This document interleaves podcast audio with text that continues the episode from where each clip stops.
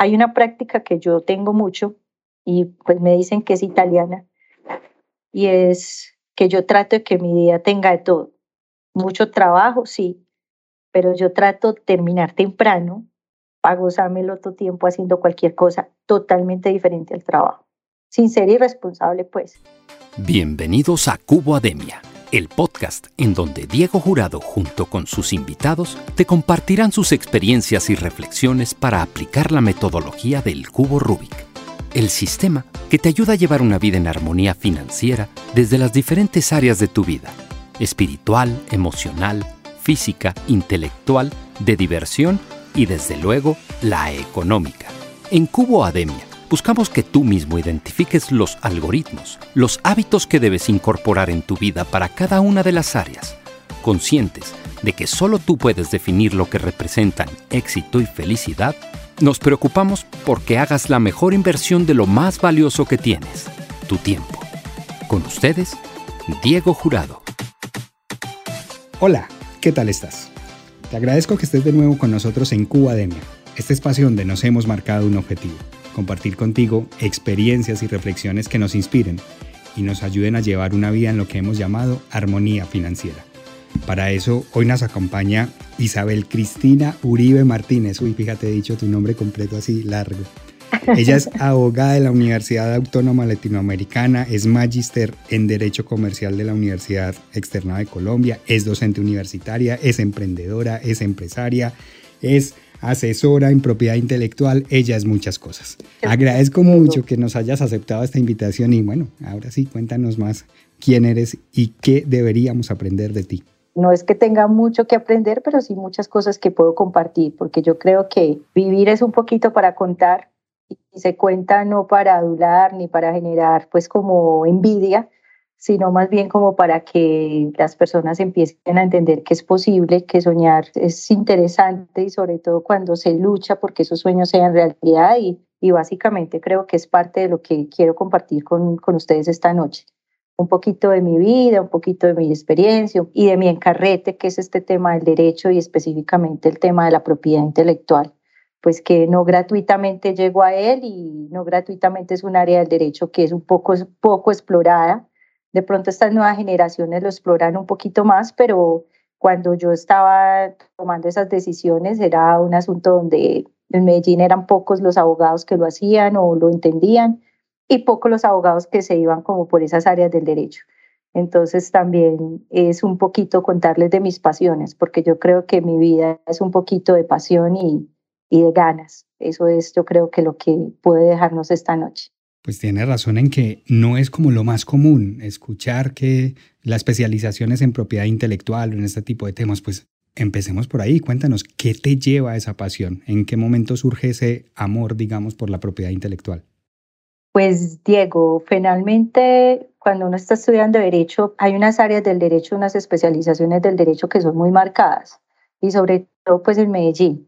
Entre ellas está el derecho penal. Incluso yo empiezo a estudiar derecho porque quiero estudiar derecho penal, quiero ser penalista, me veo como una fiscal, me veo escoltada, me veo en una película pues de, de, investigación, me veo en un mundo donde se investiga el criminal, estudiando un poquito la mente porque era como parte de lo que yo me veía. O sea, me veía estudiando porque la gente delinque, interrogando, no sé, entrevistando personas que habían cometido delitos y entender el por qué finalmente se hacía, ¿cierto?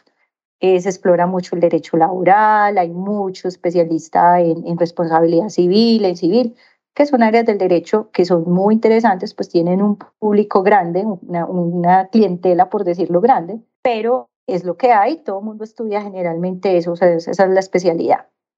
Sin embargo, a medida que fui estudiando y cuando llegué ya a la parte como de, del consultorio jurídico y las prácticas, empecé a atender algunos casos penales de pequeñas pues cuantías o unos delitos muy muy pequeños, ¿cierto? Y empecé a tener varias reflexiones y yo decía, bueno, este es en el mundo que me quiero mover, estos son los clientes que yo quiero tener, esta es la gente que quiero que yo mañana pueda llamar a mis amigos, porque finalmente lo que me ha pasado a mí ya después de, de estos casi no sé, 15 años del derecho, pues es que la mayoría de clientes son mis amigos y yo ceno con mis amigos, ceno con mis clientes, salimos, ya, ya conozco a sus hijos, los he visto crecer, entonces se vuelve una comunidad. Entonces, una de las preguntas que me hice en un buen momento fue eso. Si me interesa a mí rodearme de, delincuentes de alguna manera o de personas que han cometido todo tipo de delitos. Entonces eso me puso pues como ahí en duda. Pero había algo que yo siempre había tenido como muy en mí y era eh, el mundo de las artes muy sensible con el arte, muy sensible con la música, muy sensible con el teatro, muy sensible con las artes plásticas. Y también me gustaba mucho el tema de la publicidad. Yo siempre he dicho que en algún momento me hubiera gustado ser publicista. Tan es así que yo logré que mi hermano estudiara publicidad. Yo le vendí la idea de lo importante que era esto. Pero yo decía, qué rico encontrar un área del derecho donde esa pasión, eso que a mí me, me mueve, me moviliza, pues se pueda combinar con lo que estudié, con esto otro que también me moviliza o, esto que también me apasiona. Y pues ahí en el último, casi que en el último año de la carrera, me dieron dos clases de propiedad intelectual, no fue más, solo dos clases de propiedad intelectual. Y yo dije, esto es lo mío.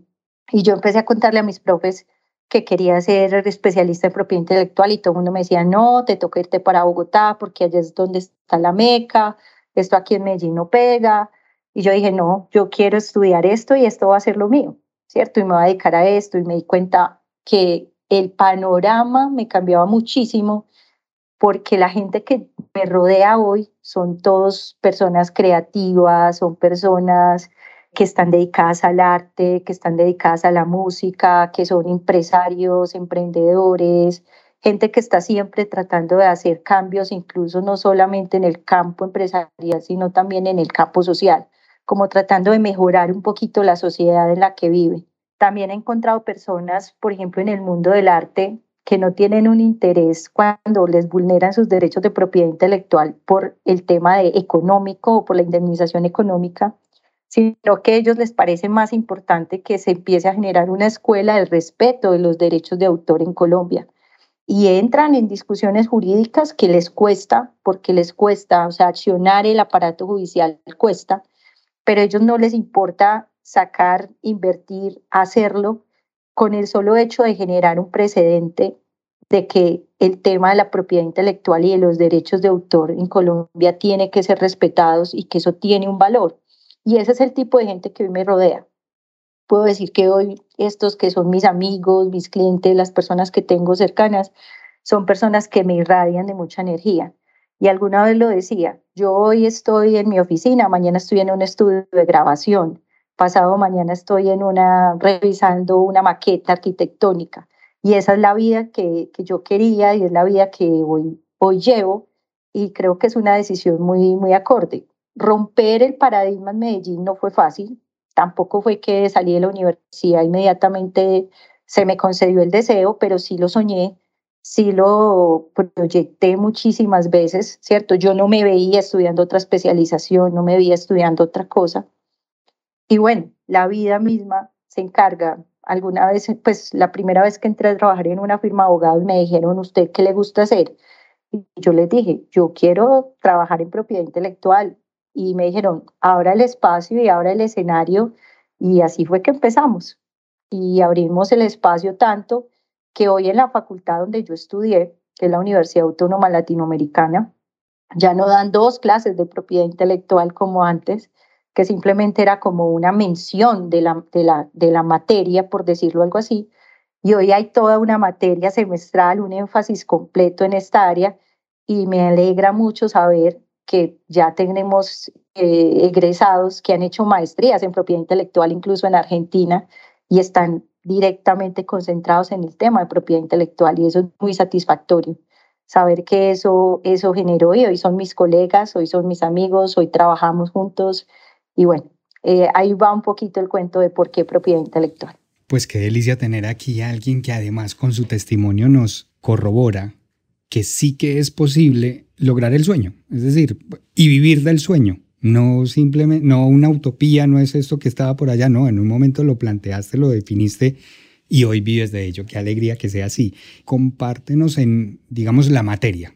¿Qué es la propiedad intelectual, qué es lo que se puede proteger, qué es lo que esos clientes y colegas tuyos hoy dicen, yo quiero sentar precedentes aquí, qué es eso que se puede proteger y, digamos desde tu profesión, ¿a qué invitarías a, las personas a que se hagan conscientes de esto es posible? O yo puedo definir la propiedad intelectual desde, desde lo que les estaba contando ahorita, como desde el tema de, la, de, de por qué es tan bella, por qué es tan apasionante.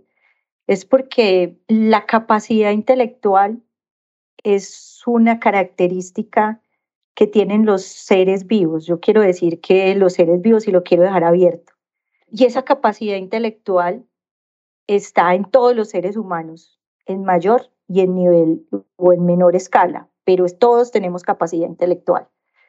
Dicho esto, la propiedad intelectual o el derecho de la propiedad intelectual es la parte jurídica o es el conjunto jurídico que protege los bienes que produce el ser humano gracias a esa capacidad intelectual.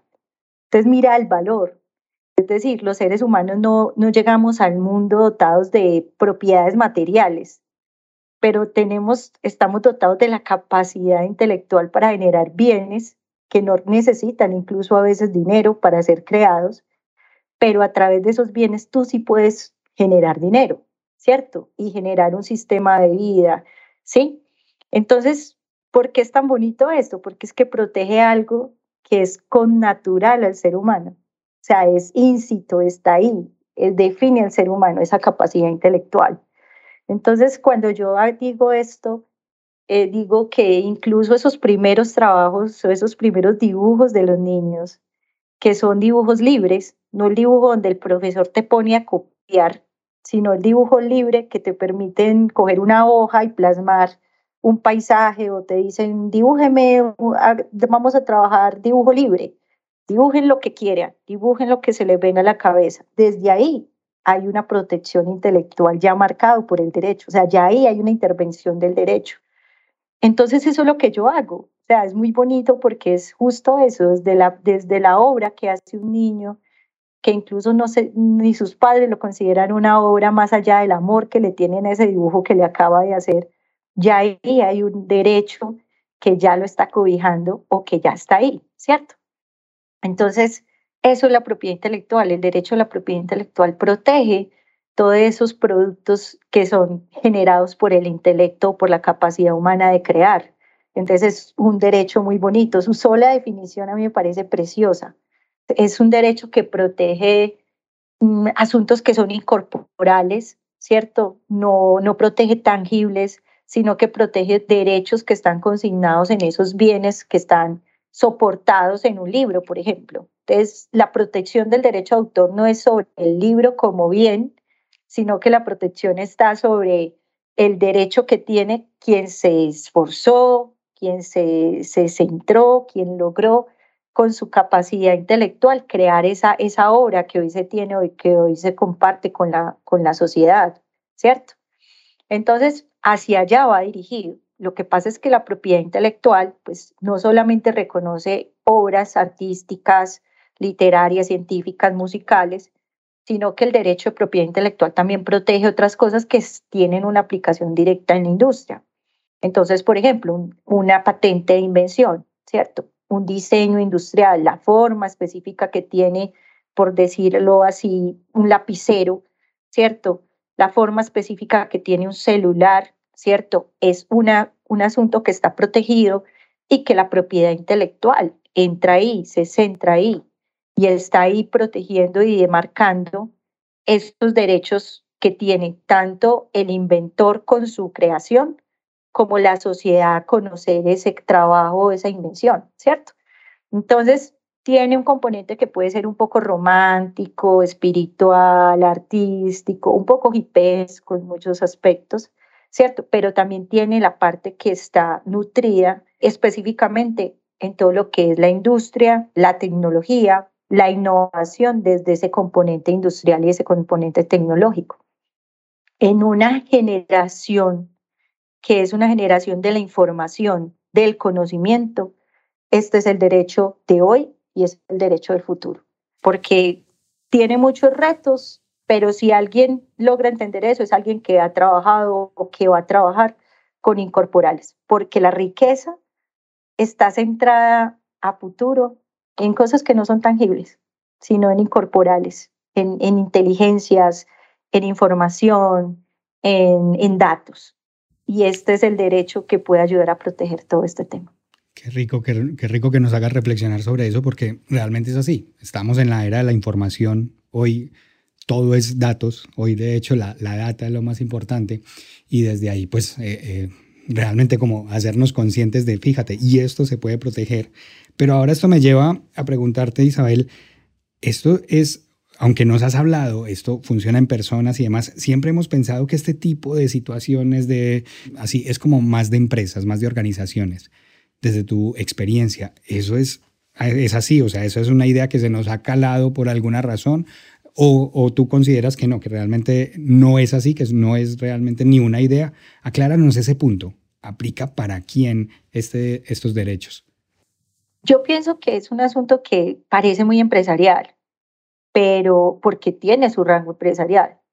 Muchas firmas de abogados y muchos abogados que prestamos nuestros servicios como consultores, estamos muy enfocados o están muy enfocados en la industria. Yo realmente siempre, porque también esto hace parte pues como de, de la vida, yo también entiendo que la vida, pues tú le, tú le declaras cosas, tú le dices quiero esto, y la vida a veces dice, está bien, te acompaño, pero él también le pone como sus, sus ingredientes particulares.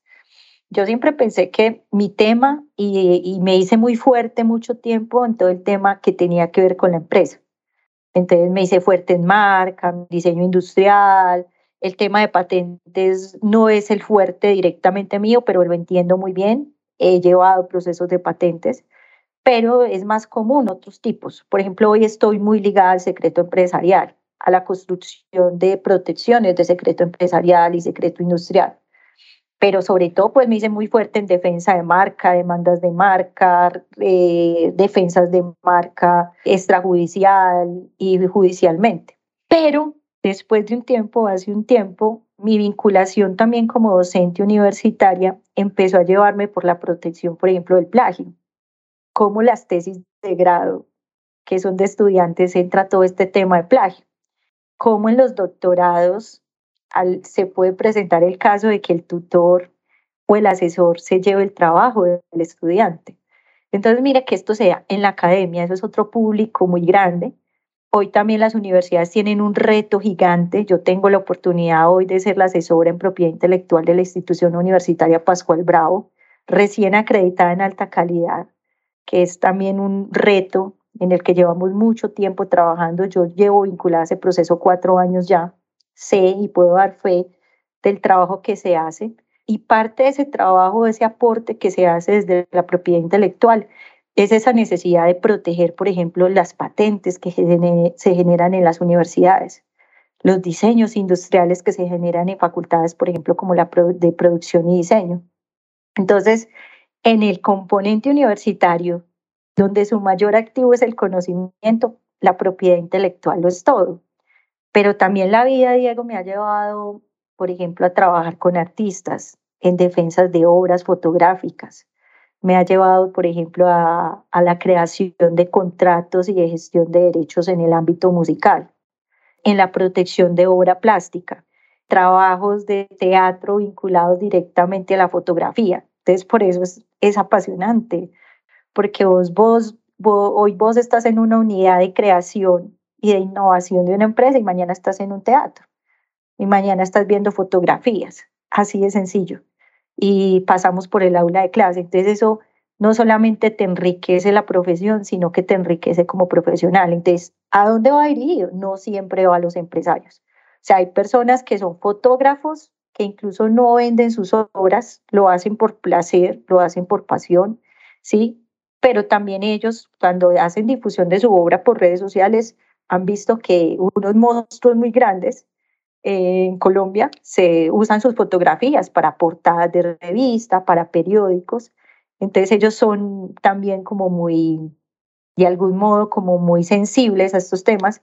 Y cada día ellos que en principio dicen, no, pues yo estoy por lo estético, por lo bello, por el arte, pues cada día están diciendo, yo necesito proteger mi obra, yo necesito proteger porque mi obra vale, mi obra. Entonces, eso ha hecho que la propiedad intelectual tenga un auge impresionante también en este otro lado de sus categorías o de sus componentes de, estudio y de, y, de, y aplicación. Y así en ese camino, Isabel, llegas a tu obra también. Tienes tu libro. Ah, ok. Ah, sí. Ok, aquí lo tengo conmigo, Los Acuerdos de Coexistencia Marcaria. Coexistencia Marcaria, sí. Y este subtítulo, pues. Controversia entre la distintividad y la autonomía de la voluntad. Autonomía de la voluntad. Es muy académico, realmente es muy técnico. Eh, la, la, escritura, por eso les decía, yo tengo una sensibilidad también como por ese tema. Es aspiro no morirme sin hacer una obra literaria, aspiro. La deseo con mucho fervor, espero pronto escribir. Pero ese no es, o sea, ya, ya alguna vez hice un intento de escribir y te reirás mucho, Diego, porque el tema fue sobre violencias de género. Fue una de las primeras obras que escribí. Trabajaba en la universidad en ese aspecto y, y tuve la oportunidad de participar en una investigación. Hicimos un libro sobre las violencias de género en la ciudad de Medellín. Apasionante. Es un libro realmente, pues que fueron los primeros pinitos al lado de una compañera pero lo trabajamos a dos manos y nos lo disfrutamos y sufrimos y lloramos analizando esas realidades en Medellín. Y es un tema por allá, pero fue el tema donde yo me acerqué por primera vez a la escritura y a esas sensibilidades, ¿cierto? Luego viene este libro, que es sobre la coexistencia marcaria, que es también resultado de esa misma de ese mismo camino que le va marcando uno el destino que me llevó como a hacerme fuerte en el tema de marca, a prestar mis servicios en el tema de marca. Y hay un tema muy particular que es el que yo desarrollo ahí en ese libro. Incluso en ese libro desarrollo un caso de la vida real, una demanda real que pasó, que sucedió en la ciudad de Medellín frente al uso de unas marcas y cómo era posible, por ejemplo, salvar la situación a través de acuerdos de coexistencia marcaria. Cómo nosotros, que somos dueños de marcas similares, llegamos a un acuerdo de que podemos coexistir basados en un principio fundamental, y es que nuestros consumidores nunca se nos confundan o nunca nos confundan en el mercado. O sea, lo que tú vendes y lo que yo hago es posible, ¿sí? Siempre y cuando no nos pisemos la manguera, como se dice, y nos mantengamos siempre en estos rasgos de diferenciación, ¿cierto? Lo que pasa es que ahí hay una problemática y es que a veces estos son aceptados por la Superintendencia de Industria y Comercio, otras veces se dan de hecho. O sea, de hecho, dos marcas pueden coexistir y lo llevan haciendo pacíficamente.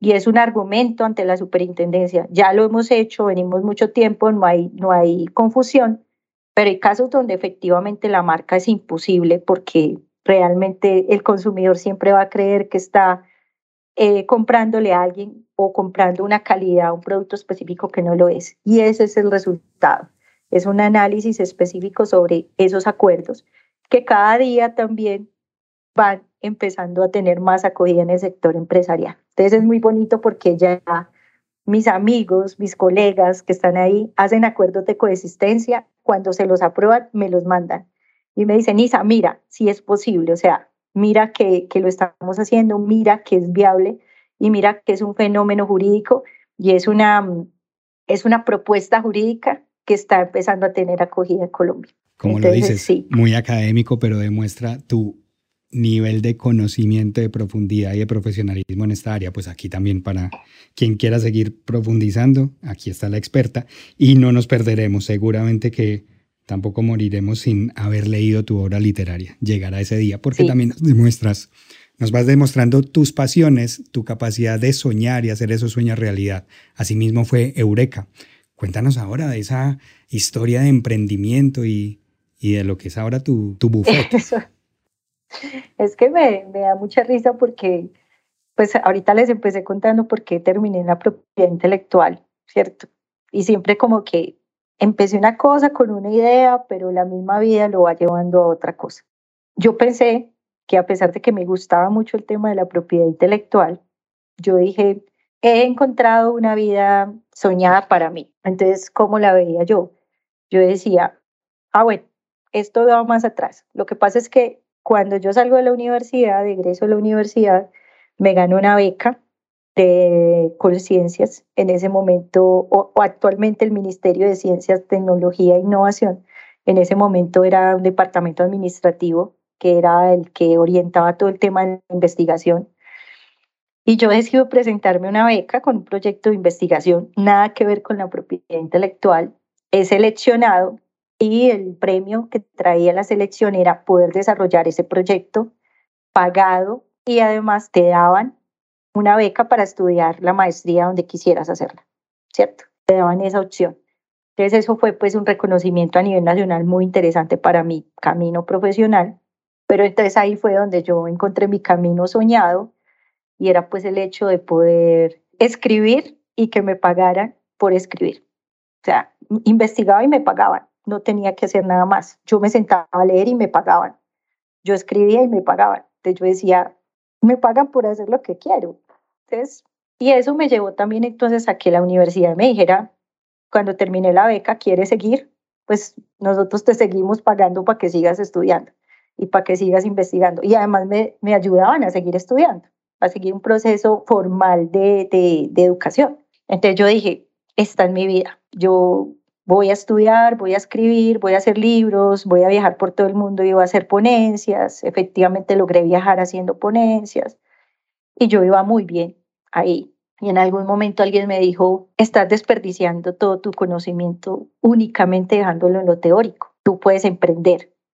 Y yo decía, emprender, emprender. Yo, yo que solo conozco profesores, investigadores y estudiantes. Yo no conozco ni un em, solo empresario. ¿Yo qué le voy a vender si lo mío es empresarial? O sea, ni conozco ni tengo cómo llegar allá. Pues, ¿cuáles van a ser mis clientes? Si si no tengo ese mundo, no tengo ese campo, ni por parte de mis papás, ni los amigos que me rodeaban en ese momento, porque yo estaba en la academia, sumida completamente en la academia. Y un día me dijeron, adelante, adelante, pues piensa cómo te lo, cómo te lo imaginas. Y más fue ese empujón, y más fue ese red. Y me dijeron, bueno, ¿y cómo llamarías tu negocio?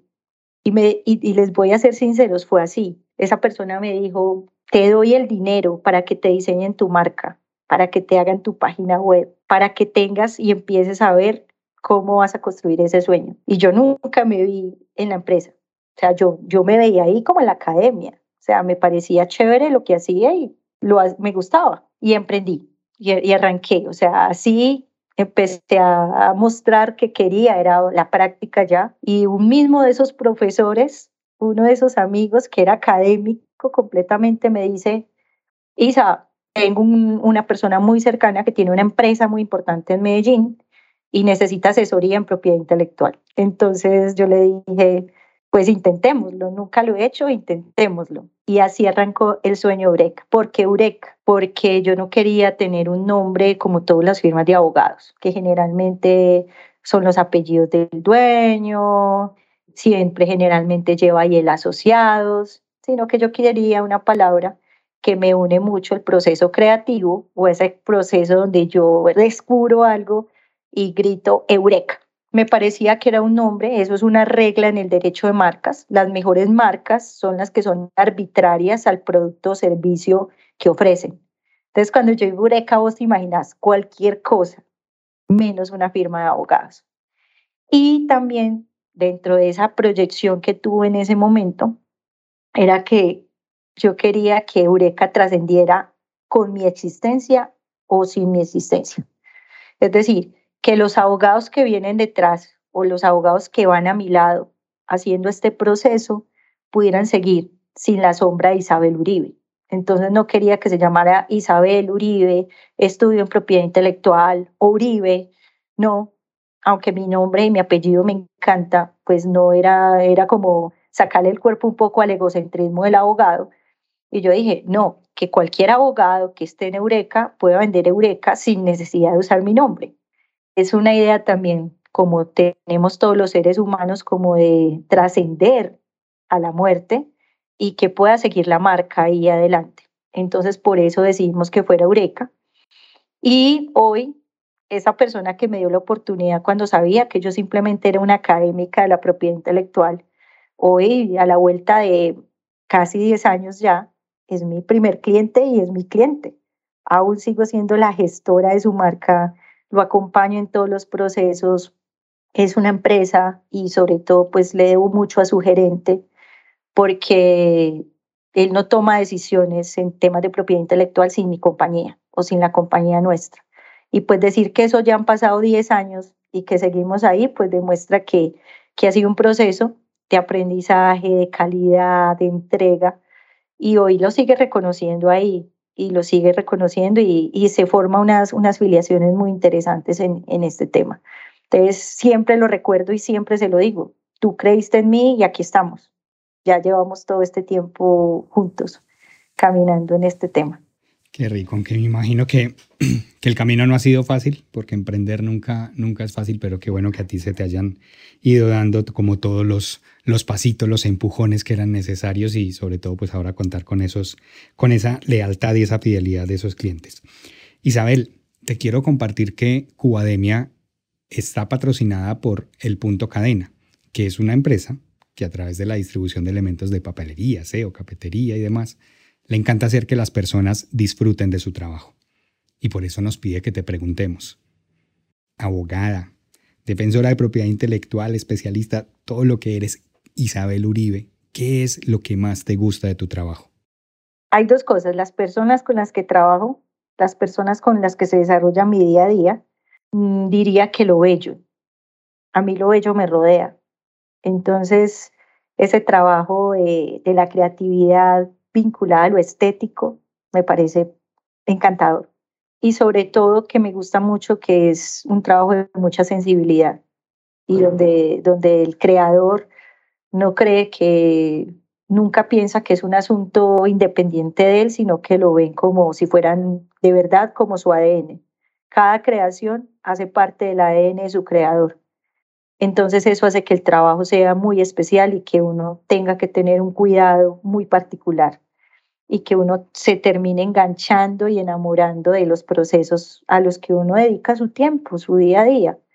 Entonces eso es detrás de una empresa y siempre hay lágrimas, hay alegrías, hay felicidad. Las empresas, por ejemplo, son hijos completos y cuidarles la propiedad intelectual es, o, o contribuir desde ese punto de vista siempre va a ser un privilegio. Y ni qué decir de los artistas, pues cada obra es un pedacito también de su ser. Entonces, cuando un artista te, te entrega para la defensa un pedacito de su ser, tú sientes como, como ese vínculo y, y ese deseo de hacerlo y hacerlo cada día mejor. Qué bien. Por otro lado, Isabel, te comparto que en Cubademia proponemos más bien la idea del cubo Rubik como una idea para lograr equilibrio en las diferentes áreas de la vida. Por esa razón nos encantaría conocer tus hábitos para cada una de estas áreas. Y empezamos por el área blanca. Esta área la comparamos como con la parte espiritual. ¿Qué hábitos tienes aquí? A ver, estoy trabajando desde hace algunos años, estoy tratando de acercarme un poquito al tema de la meditación, ¿cierto? También cuando leo, cultivo un poquito como ese trabajo de, de, de la interiorización, del estudio del ser, de la conciencia, y de, estar presente. Creo que en el área blanca le trabajo mucho a eso. Hoy le creo mucho a eso. No tengo ligado el tema de la espiritualidad a la religiosidad en ningún momento. Sí considero que hay una fuerza superior, una energía grande más allá, eh, pero que hay veces hasta se irradia desde mi propio ser. Entonces ese cuidado del ser del ser en todos los eh, escenarios, ese cuidado que empieza por mí y termina por todos los seres que me rodean y de los seres hasta los seres inertes, porque también dentro de ese proceso de descubrimiento me he dado cuenta que las relaciones con las cosas también empiezan a ser importantes y esos simbolismos a través de las cosas también nutren tu hábito y tu hábitat. Entonces, eh, creo que hacia allá le trabajo al área blanca a la meditación, a la conciencia, al ser y al, y al conocer ese ser interior. Muy bien, movámonos ahora al área azul. Esta área la comparamos con el desarrollo intelectual. ¿Qué hábitos pues tienes para aprender cada día algo nuevo? Pues a ver, somos intelectuales y muy chéveres, a eso le estamos trabajando ahora. Ese es parte de, uno de los lemas. Ah. Tenemos uno que es el principal, que es mm, cuidamos el alma de tu empresa. Es intangible, pero lo es todo. Y eso es la propiedad intelectual. Tú no sabes, tú no, tú no, la, no la tocas, pero es todo, es todo. Y ahora estamos con este, también somos intelectuales y muy chéveres porque justo es eso, o sea, es un derecho apasionado, pero muy libres o muy alejados de los formalismos. Entonces, en esa área azul, que además mira que ese somos intelectuales tan azul, y nuestro logo tiene mucho, nuestra, nuestra conformación isotípica es muy azul, la parte logotípica, isotípica es muy azul, muy gris, muy blanca. Creo que ahí estamos por todos esos lados. Es porque sí, en lo personal me gusta mucho leer cada vez que puedo, cada vez que me pongo, a veces hasta me atraso en los libros y saco tiempos para desatrasarme. Me gusta mucho leer, constantemente estoy leyendo, no solamente libros, sino todo lo que se me atraviesa, hasta los avisos cuando voy manejando soy muy pendiente de esas cosas. A veces hasta sé cuando abren y cierran un negocio. Ten eh, cuidado, me dicen, pero tú cómo cuando vas conduciendo y, y, leyendo los avisos. Yo voy y lo, lo hago desde chiquita. Cuando empecé a leer, mi mamá decía que ella me daba como clases en la casa y luego me sacaba y yo empezaba a leer y que siempre aprendí a leer. Y, y lo sigo haciendo, no lo he dejado. Y ahora pues la lectura es muy, muy importante para mí. Creo que ese es el medio y pues y vivir yo creo que el intelecto también se llena con experiencias. Entonces también trato de darle a mi vida muchas experiencias y para, para aprender, pero desde lo intelectual más que desde lo espiritual. Yo considero que la principal fuente mía es la lectura. Hoy incluso, y ya como en esta parte de mi vida, de pasar mucho de la poesía a la literatura, estoy hoy mucho como en todos esos temas que me hablan del mundo en que estamos habitando hoy.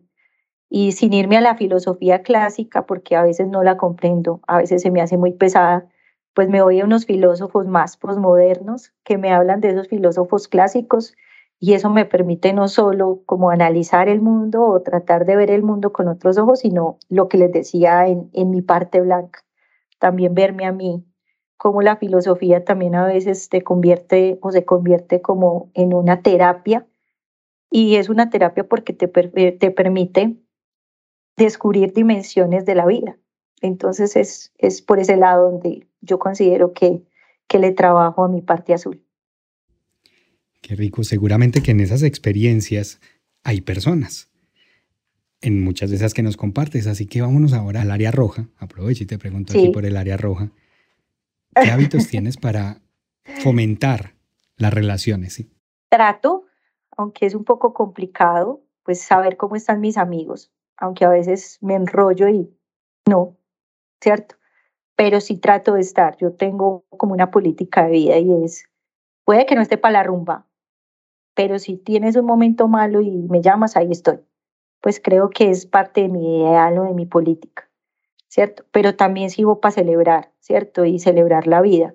Pero yo creo que la incondicionalidad del amigo, de la pareja, también se celebra es en esos momentos en que yo no puedo, que sepan que yo sí estoy y que yo puedo, que cuando tú no puedes, yo estoy. Creo que es parte como de eso y eso lo hago como eh, a nivel familia, a nivel amigos, a nivel pareja.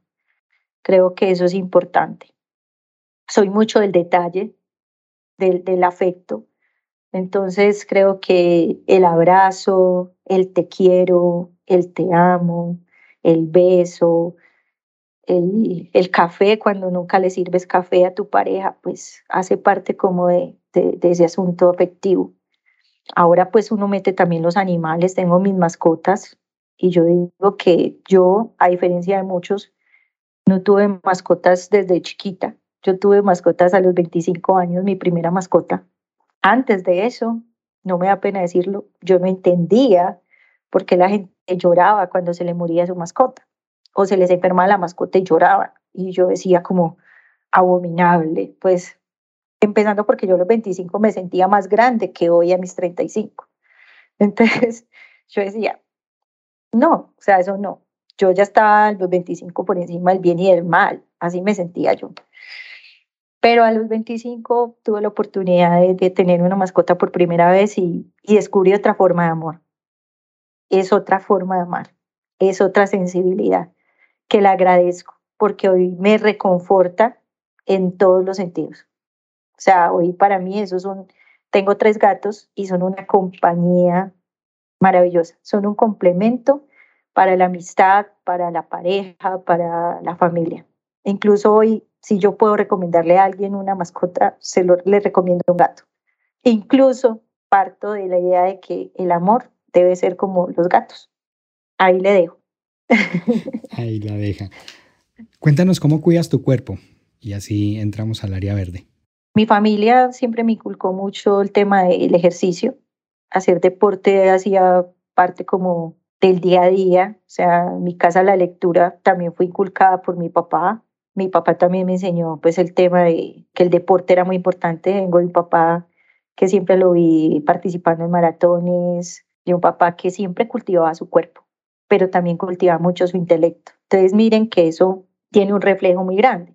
Eso varía, pues porque tengo mis hermanos y no todos les quedó, les caló todo el tema que mi papá nos dejó. En algún momento, cuando ya empecé en la universidad, me sacaron de todas las prácticas deportivas porque el derecho tiene ese, ese mito de que tienes que estar pegado del libro, tenías que estudiar mucho y encima yo era muy buena estudiante, muy ñoña. Entonces yo dije, no, el deporte me va a sacar de ahí, yo tengo que, en esta etapa de mi vida, tengo que ser la mejor. Y mi idea era ser la mejor en la facultad donde estudiaba. Entonces me dediqué y me descuidé. Esa parte verde de mí la anulé y la anulé mucho tiempo. De un tiempo para acá empiezo a decir, dentro de esos procesos del área blanca, de esos procesos de conciencia, de esos procesos de, interiorización, de, de estudiar y descubrir el ser, empiezo a entender que el cuerpo es una parte importante, no solamente de lo estético, sino que el cuerpo hace parte integral del ser, ¿cierto? Les digo, bueno, hay que empezar a hacer algo y empecé a caminar. Eso fue lo primero que se me vino como, voy a caminar, voy a caminar menos una o dos veces a la semana. De ahí de caminar ya decía, estoy muy joven para estar caminando y mucha gente mayor pasa trotando. Yo, yo sé trotar porque más joven trotaba mi papá trotaba, entonces tenía esa idea ahí y ya estoy trotando, ¿cierto? Hago gimnasio también por el tema de las pesas, de la fuerza, de la resistencia. Me gusta mucho el, el spinning. No lo hago en la calle porque me da un poquito de miedo salir sola en la bicicleta, pero lo que hago y lo hago en el salón de, spinning me gusta lo disfruto, no tengo ninguna prevención, no estoy pendiente que me va a pisar un carro ni nada, entonces eso me permite, incluso parte de los procesos meditativos me pasan a veces muchas veces en la bicicleta, como que logro que mi mente se quede en blanco y ya, y también lo hago a través de la conciencia del movimiento. Es el enfoque directamente en el ejercicio que estoy haciendo y cómo lo está sintiendo mi cuerpo. Entonces también es un espacio meditativo cuando hago el trabajo, por ejemplo, del spin. El trote no tanto porque como lo hago afuera, me toca estar muy pendiente de muchas cosas. Pero sin embargo también es un proceso donde me permite ir pensando y de pronto viendo con claridad cosas. Pero de trabajo a eso, y lo estoy intentando, no lo he logrado del todo, ser un poquito más juiciosa con la alimentación, pues más consciente, más que juiciosa, más consciente de qué es lo que le estoy dando a mi cuerpo a tal punto que ya en ocasiones siento que lo que le estoy dando, pues me lo como, pero siento que no le estoy dando nada de calidad a mi cuerpo, que simplemente es una golosería, porque, porque me antojo. Pero al menos ya hay un proceso de conciencia donde digo, a mi cuerpo no le estás dando nada, no lo estás nutriendo, no lo estás cuidando. Pero también creo que eso hace parte de la vida y creo que también parte de la construcción está en eso, en permitirte cosas que a, pero con la conciencia. O sea, yo creo que ahí es que la conciencia juega un papel tan importante, pero a eso le ha puesto en los últimos tiempos. Muy bien, y hablando de permitirte cosas, Isabel, vamos al área naranja. Esta es el área del disfrute, del goce. ¿Cómo te das lujo? Ah, no. no, esa yo creo que es un área muy marcada en todo, en todas mis áreas. Yo vine a la vida a disfrutarla. O sea, yo lo tengo claro, yo no vine a sufrir Y disfrutar la vida y gozarse la vida no depende de tener mucho dinero o poco dinero, sino ser feliz con lo que se tiene. Y yo vine a gozármela. O sea, literal, el día que yo no me la goce, pues ahí veremos.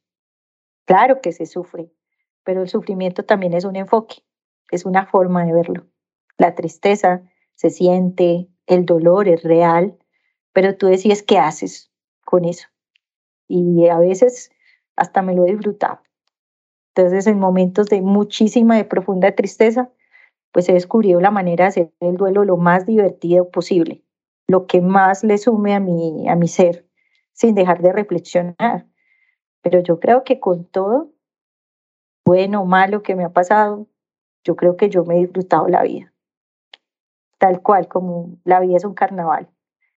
Y eso también implica mucha, mucha higiene de la mente, mucha higiene mental, porque a veces uno se complica muchísimo y muchas veces el, el, dolor y el sufrimiento también son productos de la mente. Entonces, por eso es que me gusta tanto la, la, como esa fase blanca, porque te ayuda mucho. Pero para mí la fase naranja es, uno viene a la vida a gozársela a vivirla, a disfrutarla. Hace poquito me vi una, una película y me gustó mucho una frase. Tal vez no la voy a repetir idéntica, pero más o menos decía como, mm, vive una gran vida para que tengas una gran muerte. Y de verdad es vivir una gran vida, día a día, lo que más puedas vivir. Hay una práctica que yo tengo mucho y pues me dicen que es italiana, y es que yo trato de que mi día tenga de todo.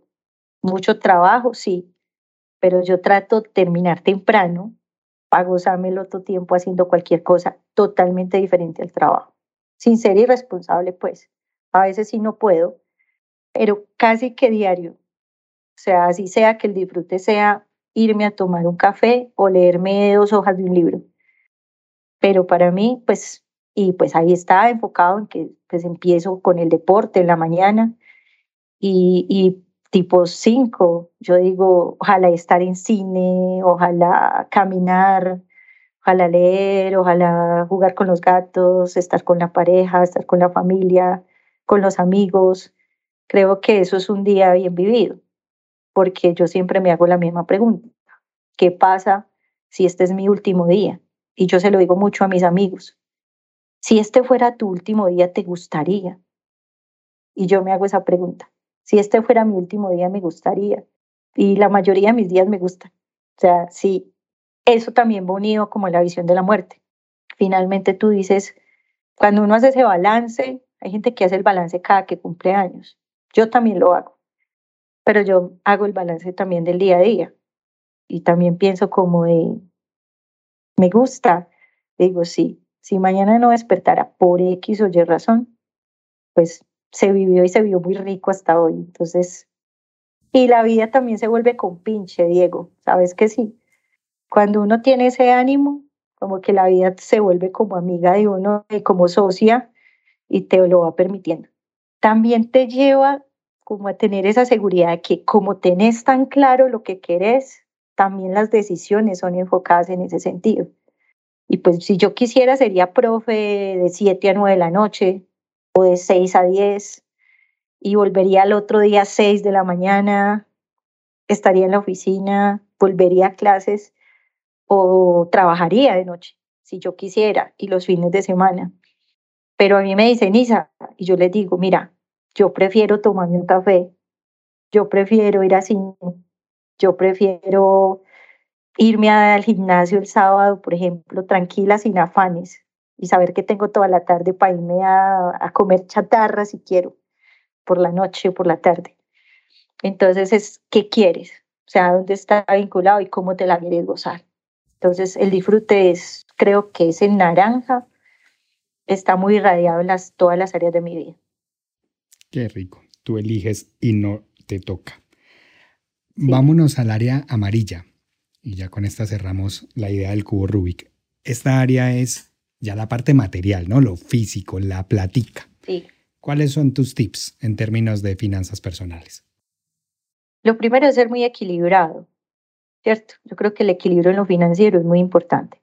Y ese equilibrio, ¿cómo lo manifiesto? ¿Cómo lo veo manifestado? Yo pienso que uno a veces tiene la oportunidad de ir escalando económicamente. Pero yo digo que el hecho de que vos escales en lo económico no quiere decir que tus condiciones y tu calidad de vida tenga que ir escalando y gastando, por ejemplo, más de lo que te ganas. Yo creo que no necesitamos mucho para vivir. Soy un poco antojada y tengo temporadas que me antojo de todo. Yo quiero todo y me gusta muy chévere, muy bonito, me gusta fino, pero no es algo que mantenga todo el tiempo porque también hay una pregunta y es, ¿lo necesito? Cuando no lo necesito, pues también me pregunto, pues me satisface mucho tenerlo y pues ahí hay un equilibrio, ¿cierto? Entonces el equilibrio está en eso, o sea, ¿qué tanto necesitas para ser feliz, por ejemplo? Mm, y que mi nivel de vida tampoco se vaya escalando con mis ingresos económicos, con mi capacidad. Entonces, yo siempre mantengo una calidad de vida, una, unas obligaciones de vida que me permiten solventarlo incluso en los peores momentos de Eureka. ¿Sí me entiendes? O sea, yo veo el peor panorama de Eureka y ahí mantengo mis gastos fijos, pues, o sea, lo normal. Y todo lo que entra además puede ser ganancia para, para Eureka y para mí. Entonces ahí trato de mantener siempre, siempre un equilibrio. Ese es como mi, mi asunto. No me desbordo en lo económico. Soy muy recatada en lo económico, pero a pesar de eso, como les decía, me doy mucho gusto y lo disfruto mucho. Entonces le apuesto a las cosas que a mí me hacen feliz. Entonces, por ejemplo, yo soy fanática de los zapatos. Tengo muchos zapatos. También saco zapatos. Hace mucho no saco porque todos los que tengo me gustan mucho. Pero eso también hace que no tenga que comprar, porque los que tengo me parecen muy chéveres pero sí me gusta, soy fanática de los abrigos, de las gafas, y lo hago, pero lo hago en la medida de mis posibilidades o planifico poder conseguirlos y ahorro para hacerlo, aunque hoy tenga la posibilidad económica. Pero incluso hace poquito me leía un libro que se llamaba como, o se llama, pues habla más o menos de la filosofía de Epicúreo. Eh, los epicúreos y ellos decían que para ser feliz, es un tratado sobre la felicidad, y ellos decían que para ser feliz el ser humano no necesitaba mucho, ¿cierto? Que se podía dar placer, porque es una filosofía que también está enmarcada en el placer, pero que ese placer a veces no costaba, ¿sí? Entonces que uno se tenía que hacer esa pregunta. Si eso que tanto te, te, te hace sufrir, que lo quieres, desear, lo deseas y que te hace hasta sufrir, es necesario. Y cuando te das cuenta que no es necesario, lo sueltas y puedes ser, tener placer desde otras fuentes y desde otros asuntos. Muy bien. Creo que desde Nos ahí. dejas muy claro el equilibrio también por todo este lado. El equilibrio. Isabel, ya para cerrar, ¿qué pregunta consideras, hablando precisamente de felicidad, qué pregunta consideras que nos deberíamos hacer de manera constante para ser felices? No sé si vale la pena tu día a día cómo estás viviendo tu día a día. Si eso, si eso te lo mereces, o sea, si ese día a día que estás viviendo te lo mereces. Yo pienso que nos enseñaron mucho a trabajar en el futuro, mucho. Nos metieron en un rollo del futuro. Y yo pienso que no es el futuro, Diego, es el día a día. Es el día a día.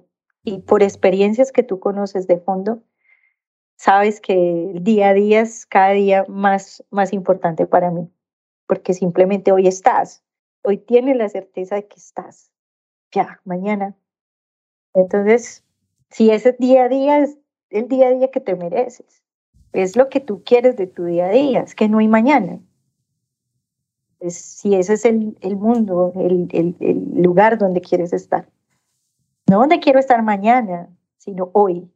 Y ahí empieza uno a valorar el tiempo y empieza a valorar uno las relaciones también que tiene con el trabajo, con los amigos, ¿cierto? Porque es cortico.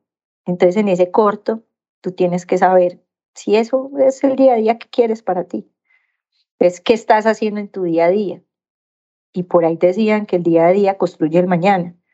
Entonces, la única preocupación, el día a día, obvio, hay días que uno dice, uy, ¿cómo me irá a ir el próximo mes? Y más cuando uno está emprendiendo. más cuando tienes tu empresa. Pero si tú dices, bueno, hoy estoy muy bien, desaprovechemos ese hoy, ¿cierto? Y ya mañana veremos qué pasa. Últimamente estoy usando mucho una frase, es que, o, o más que una frase, es como un decir, que la vida venga y yo ya miraré cómo bailo con ella. Hay cosas que no dependen de ti, ¿cierto? Directamente. Lo que sí depende de ti es cómo reaccionas frente a eso que pasa. Entonces aprende a bailar. Con el, con el son que la vida te ponga. Isabel. Literal. Insisto, qué placer que hayas aceptado la invitación, qué bueno haberte tenido con nosotros en Cubademia. Ya para cerrar, ¿dónde te podrían encontrar? ¿Dónde pueden saber más de ti? ¿Dónde pueden contratar tus servicios? Nosotros en este momento estamos haciendo un trabajo, pues no, no lo veía así desde el derecho, pero creo que poco a poco construir esa, ese contacto con, con las personas que están interesadas en ese tema, pues se convierte en un asunto muy importante. Entonces, mm, en Instagram, eureka.intelectual, rico que nos sigan. Estamos tratando todos los días de entregarles contenido que les llene, que les guste, que les interese, que les cuestione un poquito. Eh, tenemos también nuestra página que es eh, www.eurekaintelectual.com eh, y pues hay varios números de teléfono, pero les voy a dar en este, nos pueden contactar 301 535 5033. Estamos pues a su disposición. Creo que parte de nuestro hacer en Eureka es el trabajo personalizado, ese trabajo cercano. Como ya se dieron cuenta, es que eso que les importa a ustedes es muy importante también para nosotros, porque sabemos de dónde proviene y sabemos lo importante que es para el empresario, para, para el creador, para el artista, para el inventor. Entonces, con mucho gusto estamos atentos a, recibir sus comentarios, sus inquietudes y asesorarlos en lo que más podamos. Qué rico.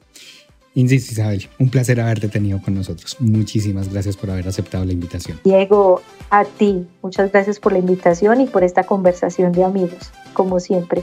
Muchas gracias. Un abrazo fuerte y a ti, que te has quedado hasta el final de este episodio. Espero realmente que sientas que has obtenido valor con todo esto que Isabel nos ha compartido. Una mujer que, como ella nos, los, nos lo ha dicho, lo bello le rodea. Y así nos lo ha demostrado. Yo te espero en nuestro próximo episodio. Recuerda que Cubademia está patrocinada por el Punto Academia. Les encuentras en su sitio web www.elpunto.com.co. Por lo pronto, recuerda que ser feliz, como el cubo Rubik, es un juego de niños.